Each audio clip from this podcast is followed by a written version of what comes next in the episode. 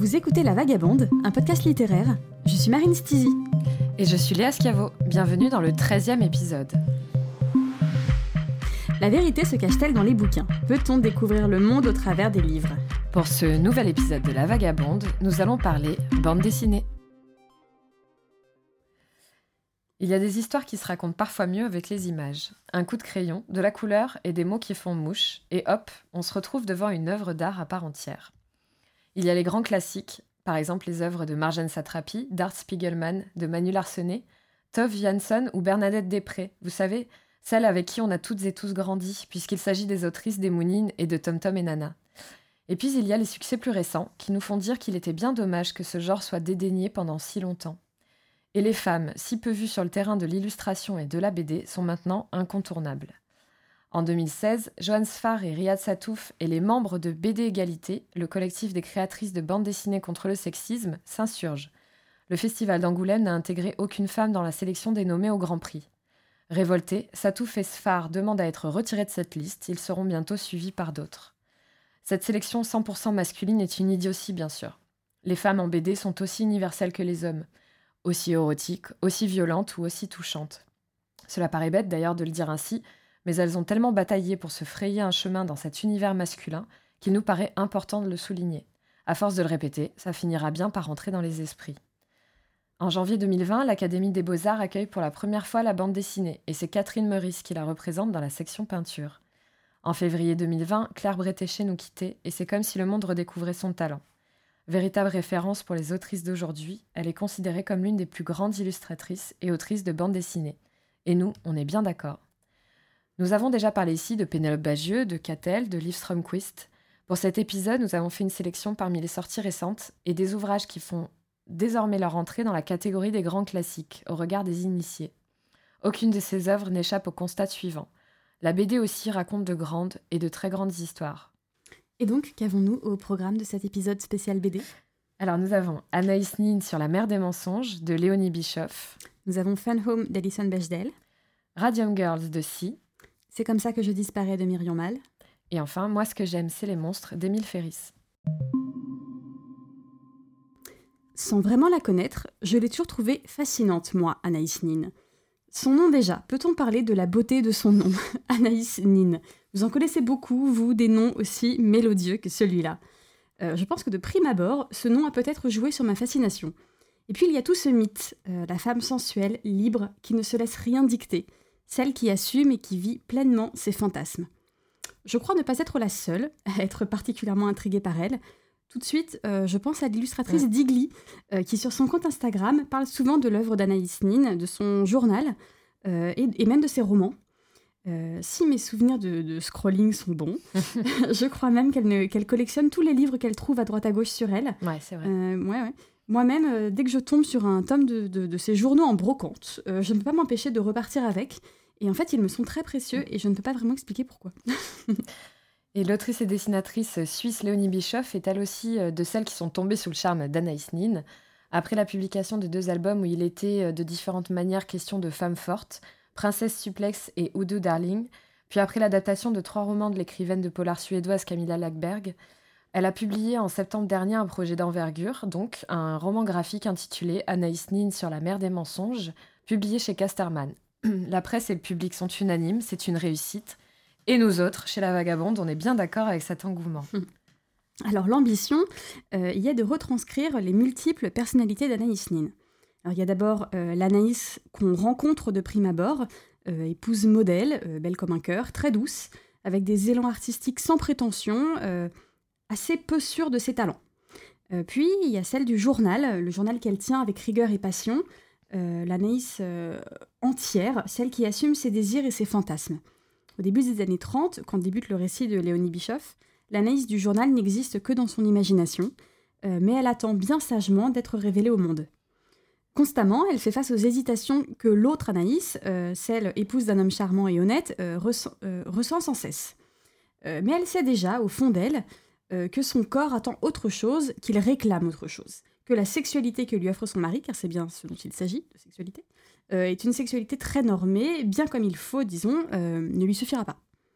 Un feu brûle littéralement en elle, qui n'attend qu'une chose, être libérée, libérant avec elle sa créativité. Alors ce moment de bascule se concrétise suite à sa rencontre avec Henry Miller, qui est un auteur américain qui réside comme elle à Paris. leur relation débute par être purement intellectuelle. Ils échangent littérature et poésie. Ils ont en commun l'amour des mots et de l'écriture, et se découvrent très vite une autre passion commune, celle des corps qui exultent. Euh, cette relation charnelle devient une addiction euh, qui révèle littéralement Anaïs à elle-même. Elle devient enfin celle qu'elle a toujours su être, une femme extrêmement connectée à son corps.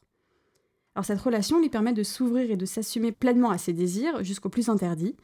Euh, Nine entretiendra en effet une relation sexuelle avec son propre père, un homme qu'elle a peu connu et qui a sur elle un effet très fort. C'est déroutant, un peu dérangeant, très dérangeant même, très, dérangeant, mais c'est authentique. et c'est comme ça que Nine a toujours voulu vivre. Oui, et ça me fait penser d'ailleurs, dernièrement, il y a une, une polémique, enfin assez discrète, mais sur la manière dont cet épisode euh, est évoqué lorsqu'on parle d'Anaïs. Nin, justement. Euh, il semblerait en effet que la plupart du temps, on parle de cette relation avec son père comme d'une relation euh, sentimentale, sentimentale presque banale. D'Anaïs comme d'une séductrice et lui comme une de ses proies, comme tous les autres hommes qui ont pu être dans sa vie. Voilà, une vraie banalisation du, du truc en fait, alors mhm. que certaines personnes, dont l'illustratrice Digli, euh, dont tu faisais, euh, à qui tu faisais référence, militent vraiment pour une réécriture de cet épisode comme d'un réel fait de violence euh, et d'inceste. On comprend en fait qu'Anaïs Nin a subi l'emprise et les abus de son père depuis son plus jeune âge et que même si elle était adulte au moment des faits dépeints par Léonie Bischoff, cela n'en reste pas moins en fait de la mhm. violence et euh, du coup, il faudrait lire son journal, je pense, dont, un des tomes s'intitule précisément L'inceste, pour comprendre réellement cette emprise, cette fascination presque pour cette figure euh, paternelle, euh, je dirais monstrueuse. encore que, du coup, il semblerait que le journal sème le doute sur la véracité des faits, justement, d'où le sous-titre sur la mère des mensonges de Leonie Bischoff.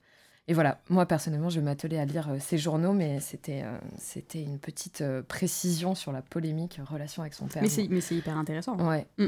Mais toute cette histoire, pour le coup, elle est portée par des dessins magnifiques, réalisés à l'aide d'un crayon magique. vous savez, comme l'appelle l'autrice, c'est ces crayons à la mine multicolore qui offrent un océan de possibilités en, manière de, en matière de nuances.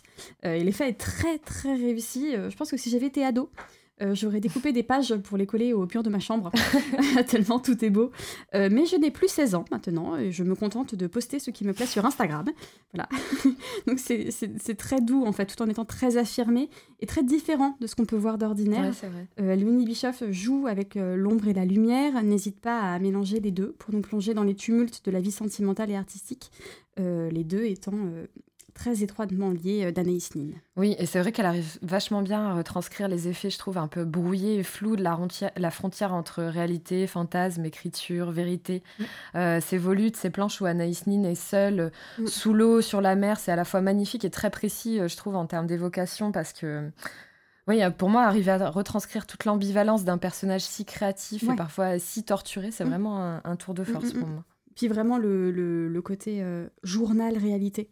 Ah oui, absolument. C'est très bien fait. c'est fait de manière très poétique du coup aussi. Absolument. Fun Home est paru en 2006 aux éditions de Noël Graphique par l'autrice Alison Bechdel. Mettre les mots sur ce roman est complexe et je dois avouer avoir pas mal tourné autour de la question. Euh, par où commencer euh, Comment le résumer? Alors déjà, Alison Bechdel est née en 1960 en Pennsylvanie. C'est précisément là où se situe euh, l'action de Fun Home puisqu'en fait, euh, c'est un récit autobiographique qui revient sur une partie de la vie d'Alison Bechdel, la découverte de son homosexualité et sa relation euh, houleuse, complexe avec son père, homosexuel lui aussi, maniaco-dépressif et, on pourrait dire, abusif. Tout un tableau. Fun on Home. on peut préciser homosexuel non assumé. Oui, absolument. Fun Home, c'est en fait le diminutif de Funeral Home, un funérarium, pardon, une affaire de famille dont a hérité son père et qu'il tenait à mi-temps en parallèle de son boulot de prof d'anglais dans un lycée. Et on se dit que cela a dû être un roman assez difficile à écrire et assez difficile à dessiner. Oui, en effet, c'est une entreprise extrêmement ambitieuse, c'est clair. C'est une plongée euh, littérale dans le monde de l'autrice, dans son intimité.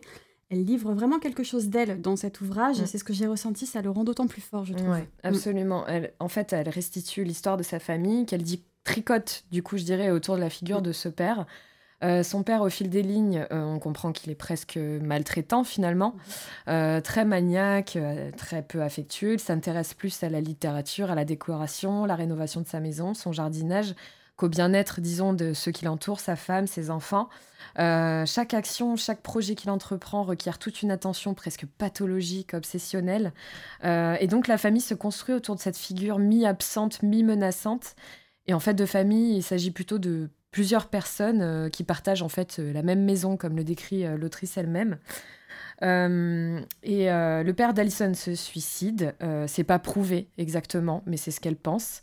Lorsqu'elle est assez jeune, elle, elle a une vingtaine d'années.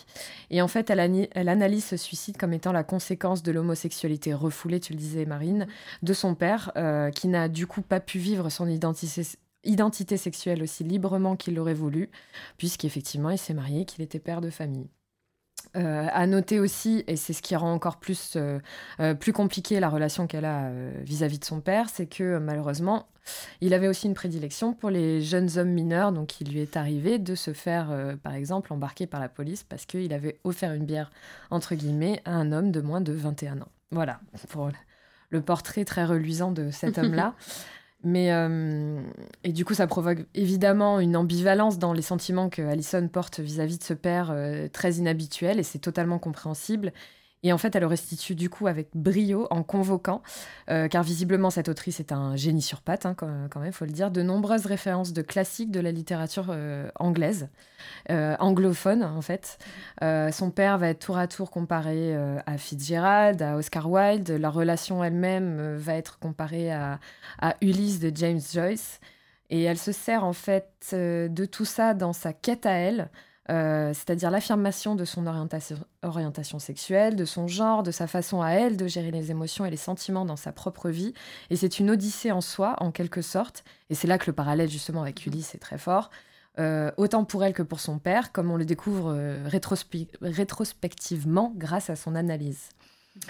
Voilà, c'est le résultat est très intelligent, assez complexe, dense et très exigeant, puisqu'il pousse le lecteur vraiment à l'analyse, à voir plus loin, à presque se projeter dans une analyse philosophico-littéraire, je dirais. ouais, mais moi je suis assez d'accord, c'est un livre d'une grande érudition, extrêmement documenté, euh, comme tu disais, bourré de références littéraires, philosophiques, recompiant parfois des passages entiers de certaines œuvres, ouais, pour les faire entrer en résonance avec son propre vécu.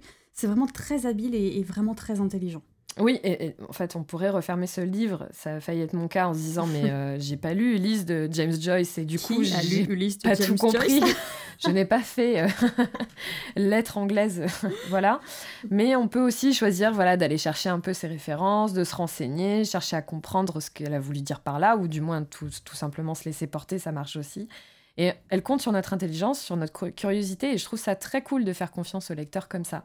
Et c'est d'autant plus cool qu'elle se confie entièrement à lui, vraiment totalement, c'est ce mhm. que tu disais. Mm. Donc très cérébrale, c'est à nous de faire le chemin, puisqu'on n'est pas vraiment dans l'instinct, dans l'émotion, on est vraiment dans l'analyse, euh, voilà, avec mise en lumière via des connaissances très très poussées. Et euh, moi, ce qui m'a plu aussi, c'est qu'elle fait ressortir avec beaucoup de nuances, et grâce à ça d'ailleurs, grâce à toutes ces références d'ailleurs, euh, la complexité des liens familiaux, la complexité de ces moments charnières, comme la sortie de l'adolescence où l'on se construit en tant qu'individu et c'est loin d'être manichéen, elle arrive, à, elle arrive à trouver du bon dans du mauvais, à trouver de l'amour dans des relations qui, a priori, semblent euh, l'en exclure. Donc, euh, en fait, elle nous offre une fenêtre sur une famille euh, américaine, disons, lambda au premier abord, avec ses non-dits et ses drames. D'ailleurs, c'est ça qui est drôle, moi je trouve, dans le genre famille lambda, qui garde ses secrets, un peu comme ça. Elle a d'ailleurs longtemps comparé sa famille à la famille Adams. Ouais, c'est vrai. Jusqu'à analyser les ressemblances physiques entre les personnages de l'histoire, comme Morticia, Mm. Euh, et les propres membres de sa famille. je trouve ça plutôt parlant. Mm. Et euh, au-delà de ça, d'ailleurs, ce, rapport à la famille américaine lambda, ça nous amène aussi vers une, une interrogation qui grandit, je dirais, au fil de, du 20e, 21e siècle, celle euh, du genre, de l'identité, de la direction que l'on donne à sa vie, entre identité intime, là possiblement identité orientation homosexuelle ou bisexuelle, et injonction de la société qui est du coup patriarcale, hétéronormée. Euh, alors, les planches sont pas forcément à couper le souffle, mmh, comme, euh, mmh, mmh. voilà, comme dans d'autres ouvrages euh, dont on a parlé jusqu'à présent. Le trait est très propre, très simple, sans fleuriture. Et en fait, ça correspond totalement au ton du, du, bouquin, c'est-à-dire que ça correspond à cette rigueur dont elle fait preuve, au, recul qu'elle a. On sent qu'il n'y a qu'un trait net et très figuratif qui peut servir ce, ce texte, en fait. Et voilà, c'est son style. Euh, on le retrouve aussi dans ses autres œuvres. Elle a par exemple fait une suite à, Fun Home qui s'appelle C'est toi ma maman. Euh, cette fois-ci, c'est construit autour de sa propre mère. Euh, ou alors l'essentiel des Gwyn à suivre, qui sont donc des strips qui traitent principalement de l'homosexualité. En VO, le, le, titre est Dykes to Watch Out For, ce que je trouve un peu plus rigolo et percutant. Donc prochaine étape, pourquoi pas le lire en anglais. Voilà, et petite anecdote, euh, cette autrice est à l'origine du test de Bechdel que vous devez connaître, qui est donc euh, le test de critères pour savoir si un film présente les femmes de manière, disons, égalitaire vis-à-vis des personnages masculins. Donc euh, voilà, si vous connaissiez pas Alison Bechdel, en fait, si vous la connaissiez, parce que vous avez certainement entendu parler de ce test. Connaissiez-vous les Radium Girls, ces ouvrières américaines travaillant dans une usine de cadrans lumineux pendant les années 20 qui ont été presque quotidiennement pendant de nombreuses années exposés à du radium contenu dans la peinture utilisée pour marquer ces cadrans. La méthode est sournoise et pourtant bien toxique. Lip, dip, paint, lèche, trempe, peint, consistant donc à affiner le pinceau avec leurs lèvres, le tremper dans la solution, peindre le cadran et répéter l'opération durant toute la journée, s'intoxiquant de plus en plus au fur et à mesure que les années passent. C'est de ce fait divers bien réel que s'est inspirée Cyrielle Evrard, dite Si, une dessinatrice parisienne, pour créer Radium Girls, une bande dessinée publiée chez Glénat l'été dernier. Alors au tableau, euh, le quotidien des travailleuses, euh, leur sortie, leur copinerie, euh, puis bientôt les premiers symptômes, d'abord légers et anodins, marrants presque. par exemple, elles brillent dans la nuit, leurs mains et leurs visages sont phosphorescents, voilà qui est cocasse. Mais rapidement, tout devient plus inquiétant, répété, Bientôt, certaines commencent à souffrir d'anémie, de fractures osseuses, de nécrose de la mâchoire, de tumeurs cancéreuses. Alors certaines en meurent, la tragédie a commencé et c'est une hécatombe. Elles vont être nombreuses à ne jamais s'en sortir. Le mal est incurable, les ouvrières ont été sacrifiées sur l'autel du profit, alors même qu'un médecin avait tenté de les prévenir du danger qu'elles encouraient sans jamais être prises au sérieux. Alors ce fait divers assez méconnu est indéniablement révoltant. Il dit beaucoup de ce que le monde moderne a infligé à toute une tranche de la population euh, pour faire triompher le capitalisme et ses dérives. Euh, pour le droit des travailleurs, cette histoire a permis quelques améliorations, mais en ce qui concerne le radium, il est très très intéressant de noter qu'il aura fallu attendre la mort en 1932 d'un très riche industriel, lui aussi intoxiqué au radium, pour que les réglementations changent. Mmh. Alors ça, on dit non. Mmh.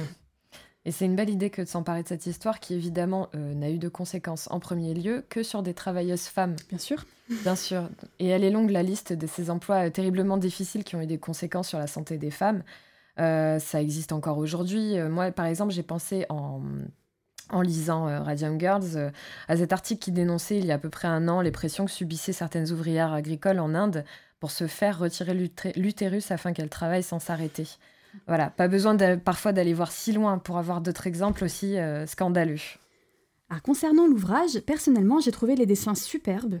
Euh, tout est fait dans un dégradé de violet, de rose, de vert. En tout, il y a huit teintes différentes, euh, plus une neuvième qui est la teinte du radium, un vert presque phosphorescent très intense. C'est très beau.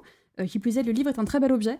mais après, moi, j'ai malheureusement trouvé que globalement, l'histoire était racontée de manière assez expéditive. c'est presque bâclé en fait dans le scénario.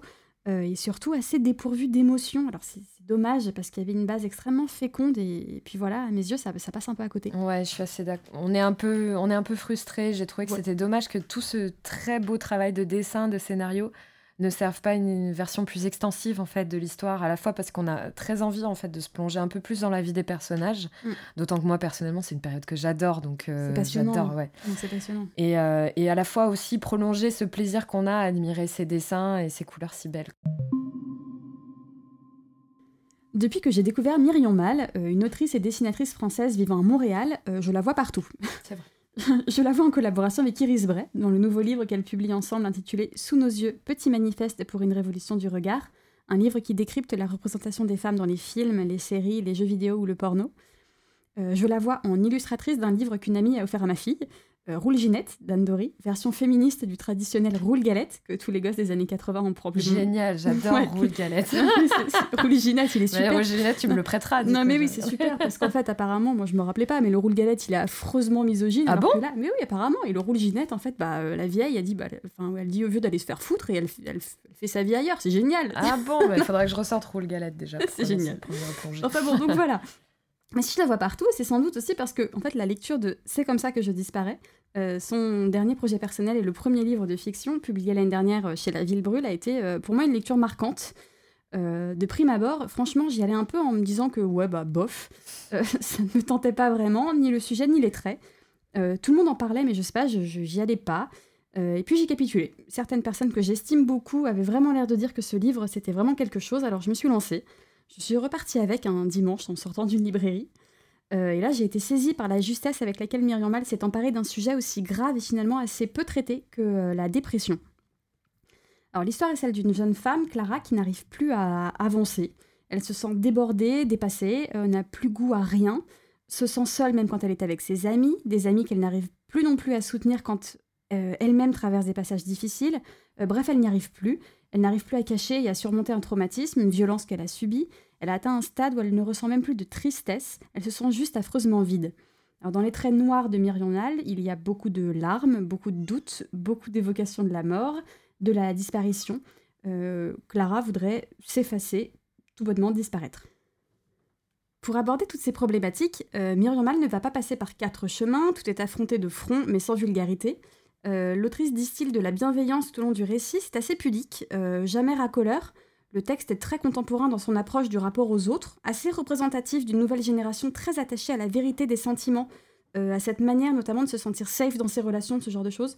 dans ce livre, il y a un accent mis sur l'importance de l'écoute, sur l'importance de l'amitié, tout en rendant visible des moments bah, finalement assez invisibilisés, d'ordinaire où le personnage perd mhm. pied, ne s'en sort plus, et qu'une simple tape dans le dos ne suffira pas à sauver en fait, c'est très profond, c'est très juste dans la manière qu'il a de représenter euh, toutes ces épreuves. Et puis d'un côté, euh, la dureté de l'entourage, parfois euh, sans forcément que ce soit intentionnel, mais simplement qu'il ne sait pas trouver les mots justes et les gestes appropriés. Et de l'autre, la difficulté pour une personne en souffrance de se sentir incomprise. c'est important, je crois, en fait, de montrer tout ça, de montrer qu'il y, a, quelque chose aussi en dehors de la tristesse et de la haine, qui est le vide. Et euh, atteindre ce vide-là, euh, c'est presque euh, être déjà allé trop loin. et alors une question se pose, est-ce que Clara va savoir revenir? Alors là, alerte, œuvre d'art monumentale. J'annonce. tout, tout, tout, tout, ouais. Les tambours. Paru en février 2017, Moi ce que j'aime, c'est les monstres d'Émile Ferris, publié en France chez Monsieur Toussaint l'ouverture, et sacré Fauve d'or à Angoulême en 2019. Et euh, il faut savoir qu'on ressort de ce bouquin complètement soufflé, et c'est quand même un, un pavé pardon, de 800 pages euh, que l'autrice a mis 6 ans à écrire. On est littéralement en fait terrassé par ces dessins aussi forts, cette, cette histoire incroyablement bien menée, si inventive et si touchante. Et l'histoire justement, c'est celle de Karen, qui est une enfant qui grandit dans les années 60 à Chicago, dans un quartier où la violence est assez omniprésente. Elle est un peu à part, un peu dans la lune comme peuvent parfois l'être certains enfants. Elle s'imagine être un monstre, un loup-garou, car en fait, c'est parfois plus facile d'être un monstre que d'être une fille, et euh, une fille attirée par les filles qui puisait. Quand sa voisine Anka est assassinée, elle décide de mener l'enquête. Euh, la thèse du suicide est avancée, mais elle, qui connaissait bien Anka, n'y croit pas. Son enquête va la mener dans le passé d'Anka, dans l'Allemagne nazie, et découvrir des pans de sa propre histoire familiale. Les monstres dans ce livre, euh, à part dans le titre, ils sont aussi omniprésents. Ils ne sont pas tous mauvais d'ailleurs. Le tout est de savoir les reconnaître, euh, ce sont tour à tour des ogres, des freaks, comme on les appelle, ou alors des monstres de gentillesse. Émile Ferris a dépeint l'âme humaine dans tous ses travers et dans toute sa beauté. Euh, les dessins sont réalisés au stylo bille et c'est assez génial de se dire qu'avec cet objet du quotidien, quelqu'un arrive à créer euh, quelque chose de si magistral. en fait, ça se présente sous la forme d'un journal intime, un peu comme un carnet de croquis réalisé au jour le jour, dessiné et raconté par la narratrice sur un carnet d'écolier avec les lignes et les marges. Euh, mm. où chaque coin de page est utilisé. Euh, en effet, en fait, aucun espace n'est vierge. Les dessins recouvrent tout, parfois en noir et blanc, parfois en couleur. Ce qui semble être griffonné à la hâte est en fait une illustration d'une précision incroyable, et c'est justement cet effet-là qui en met plein les yeux.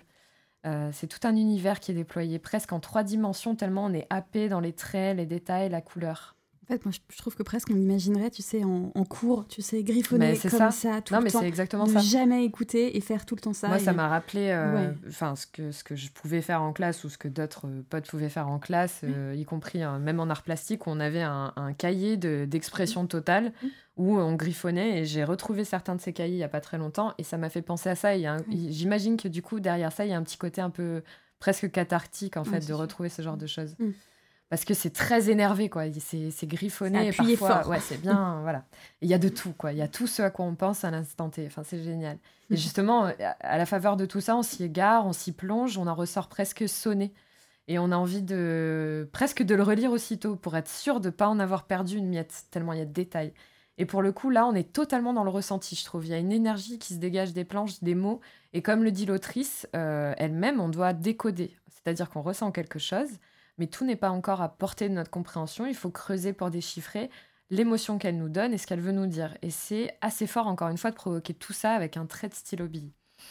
Et d'ailleurs aussi, l'histoire de l'autrice est aussi singulière que celle qu'elle nous offre avec ce livre.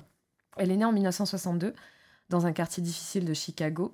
Elle est mère célibataire et enchaîne les petits boulots quand, après s'être fait piquer par un moustique, elle développe une maladie très grave qui la laisse paralysée, improbable. Et donc là, elle n'arrive même plus à tenir un stylo. Euh, et en fait, elle dit elle-même que c'est cette piqûre qui l'a transformée en monstre. C'est incroyable. Incroyable. Euh, et c'est aussi pour elle un choc révélateur, c'est-à-dire de voir un peu, euh, de visualiser la fin de, de, sa vie telle qu'elle était, quoi. Mais à force de travail, elle se rétablit. Elle arrive à. Elle raconte que c'est sa fille qui lui scotche même un stylo dans les mains pour qu'elle puisse continuer à dessiner. Et sur cette lancée et ce, courage-là, elle s'inscrit au Chicago Art Institute et commence la rédaction de ce roman graphique. Et du coup, il y a beaucoup de son histoire dans Moi, ce que j'aime, c'est les monstres. Alors, apparemment, un projet d'adaptation cinématographique est en cours ce qui n'est pas surprenant tant les ponts entre bande dessinée et cinéma sont, communs. Mais nous, on préfère se concentrer sur l'objet original. Et le tome 2 doit paraître prochainement, donc autant vous dire qu'on a hâte. Non seulement les femmes ont conquis le monde de la bande dessinée, mais en plus, on remarque que ces dernières années, c'est aussi un terrain d'expression très prisé et hyper efficace pour la prise de parole féministe. On pense bien sûr au culotté de Pénélope Bagieux, qui remporte encore aujourd'hui, des années après sa parution, un succès international, mais aussi aux œuvres de Liv Stromquist, qui questionnent toujours des problématiques hyper importantes de la pensée féministe. En somme, on peut dire que toutes, à leur manière, revendiquent le pouvoir de mettre en scène des personnages féminins importants, protéiformes, denses ou juste drôles. Et c'est bien ça qui nous plaît. Merci d'avoir écouté cet épisode de La Vagabonde. Merci beaucoup. Merci à Bastien Jackson pour la réalisation et le montage et à Théophile Denis pour la musique. Et vous pouvez toujours, comme d'habitude, nous retrouver sur les réseaux à La Vagabonde Podcast. Bye. Salut.